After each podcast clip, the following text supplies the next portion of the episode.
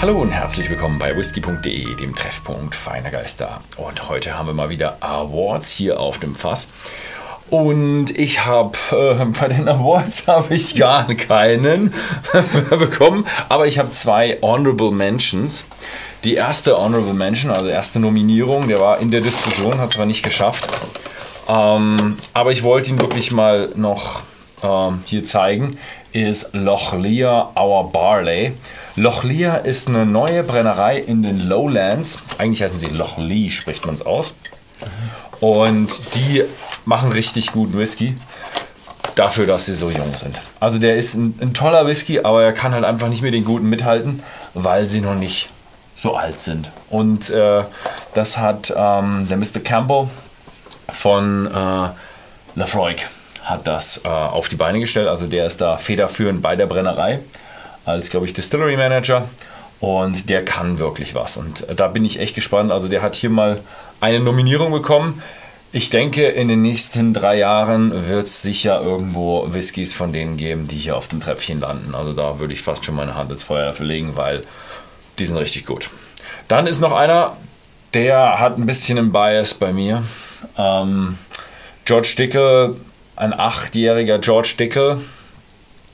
Ähm, ja, und den muss ich sagen, finde ich richtig geil. Aber ich weiß, dass das draußen den Geschmack von so vielen äh, Leuten nicht trifft. Und also er gehört bei mir zu den Lieblingswhiskys, aber leider Aber nicht. klingt jetzt ein bisschen anders, weil da steht drauf George Dickel Bourbon Whisky. Ja, das hat mich auch gerade gerade. Äh, haben die dort verblüfft. diese Filterung nicht gemacht? Doch? Charcoal Filtering. Filtered. Wahrscheinlich hat das war, das klingt ein bisschen nach Marketing-Team. Dass sie gesagt haben, hey, alle Leute mögen Bourbon, schreibt Bourbon drauf, ne?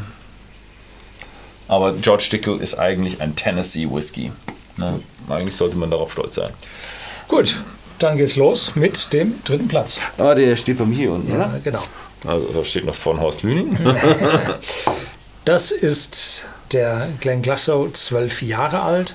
Und Glenn Glassow wurde ja aus der, ja, aus der Einmottung, wurde das ja wiederbelebt, hat dann äh, ja, beständig produziert, hat alte Bestände auch noch gebracht und hat dann nochmal einen Besitzer, glaube ich, gewechselt und hat mittlerweile äh, ja einen Standard rausgebracht, seinen Zwölfjährigen, einer tollen, fließenden, soll Wellen darstellen, weil sie liegt ja da oberhalb des Meeres, ne, äh, darstellen und hat hier einen sehr, sehr soliden, tollen, gereiften Zwölfjährigen rausgebracht, der so alles hat, was man sich von einem Zwölfjährigen Highland Das weiß ich noch. Wünscht. Den habe ich nicht mehr geschafft.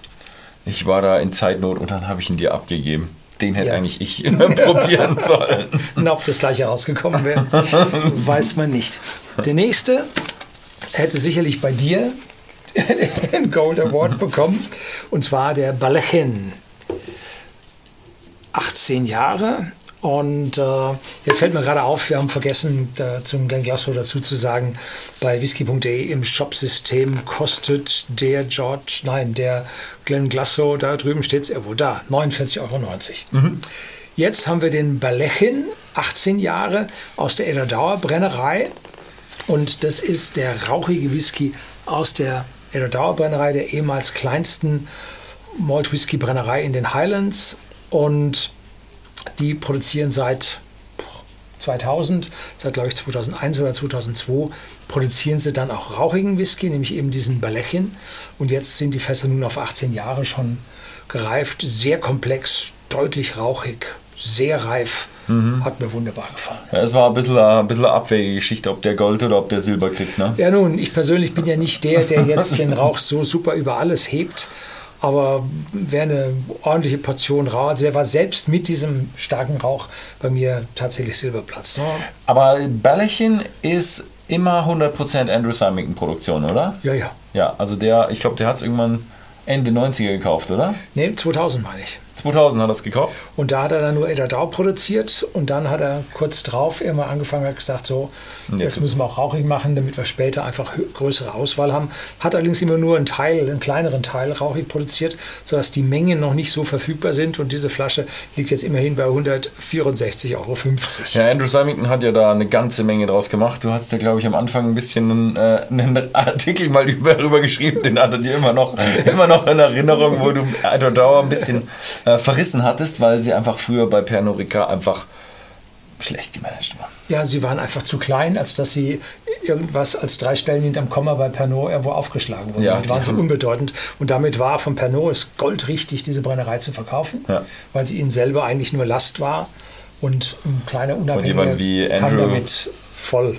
Der hat einfach eine Ikone draus gemacht. Ja, dann kommt jetzt der Goldene und den habe ich schon ganz lange äh, auf dem Zettel. Und zwar den Tully Bardin 228 Burgundy Cask Finish. Tully Bardin, da warst du das letzte Mal in Blackfords am, direkt am Motorway. Ja, die sind direkt neben der Autobahn und, sind innerhalb in einem alten Baxter-Gebäude.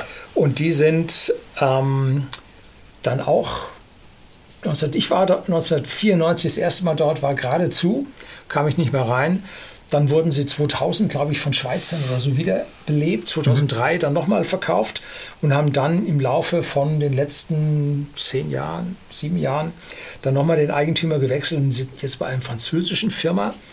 Und die hat natürlich, ist ein französischer Weinmacher, die haben hervorragende Fässer halt im Zugriff und haben damit also eine Premium-Position bei den Fässern. Und das ist jetzt ein Burgundy, also aus dem Burgund, Rotweinfass, Finish.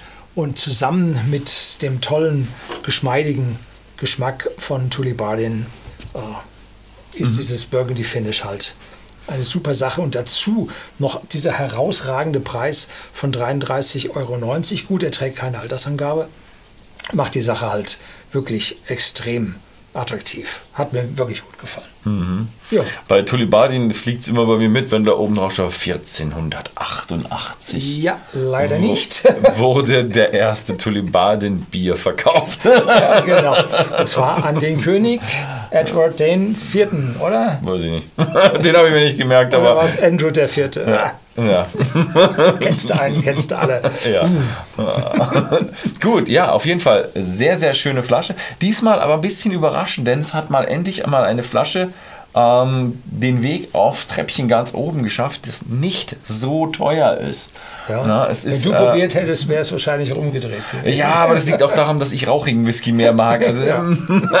schwierige, schwierige Geschichte. Ja, unsere, unsere Awards sind nicht ganz so objektiv, unsere Awards sind auch ein wenig subjektiv.